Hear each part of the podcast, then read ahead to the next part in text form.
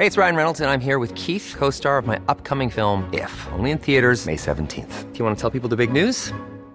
All right, I'll do it. Sign up now and you'll get unlimited for $15 a month in six months of Paramount Plus Essential Plan on us. Mintmobile.com slash switch. Upfront payment of $45 equivalent to $15 per month. Unlimited over 40 gigabytes per month. Face lower speeds. Videos at 480p. Active Mint customers by 531.24 get six months of Paramount Plus Essential Plan. Auto renews after six months. Offer ends May 31st, 2024. Separate Paramount Plus registration required. Terms and conditions apply if rated PG.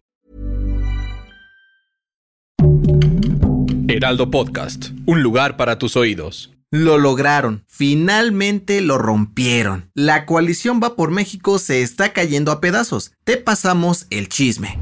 Esto es Primera Plana de El Heraldo de México.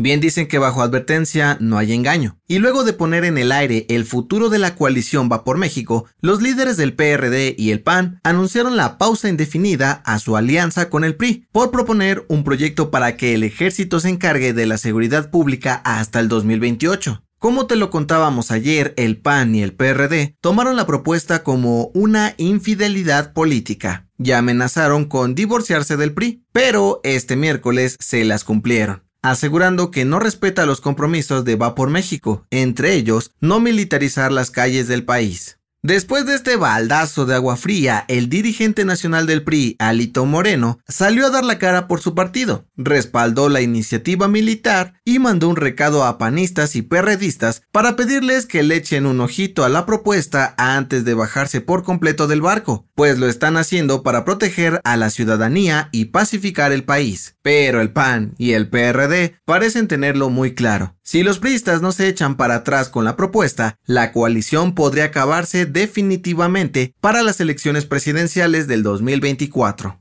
La iniciativa se discutirá el próximo martes 13 de septiembre en la Cámara de Diputados y pinta, claramente, a que Morena votará a favor, pues a AMLO hasta le brillaron los ojitos cuando escuchó la postura y apoya la moción de tener soldados en las calles lo cual sumará puntos a su propuesta para el pase de la Guardia Nacional a la Sedena. Gracias por escucharnos. Si te gusta Primera Plana y quieres seguir bien informado, síguenos en Spotify para no perderte de las noticias más importantes.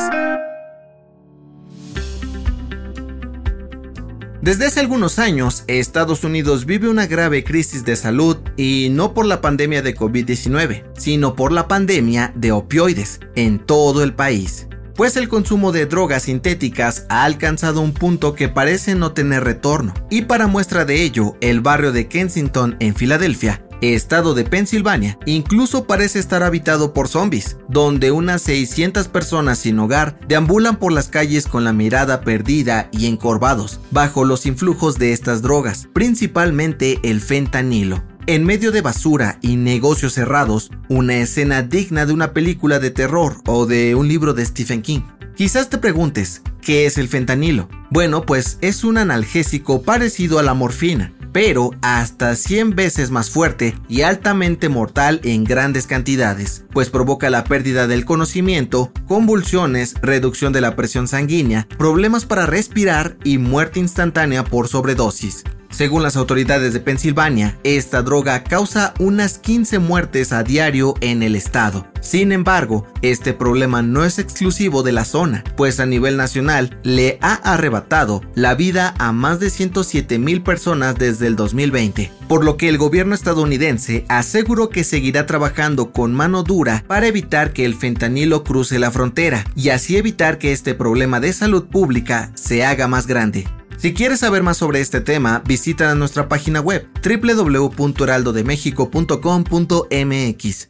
En otras noticias, chismosos y metiches, AMLO respondió así a las alertas que hizo el gobierno de Estados Unidos para que sus ciudadanos no visiten algunos estados de México por considerarlos peligrosos. Dijo que son de mal gusto y afectan a la imagen del país a nivel mundial. En noticias internacionales, ¿te sobra una lanita? Este miércoles Apple presentó el nuevo iPhone 14, el cual tendrá tres versiones diferentes y será lanzado oficialmente el próximo 19 de septiembre. Su precio en México irá desde los 21 mil hasta los 42 mil pesos. Y en los deportes, orgullo nacional. El central mexicano Edson Álvarez se lució anotando un gol de cabeza en el debut del Ajax de Países Bajos en la Champions League. El equipo del Machín goleó 4 por 0 al Rangers de Escocia. El dato que cambiará tu día.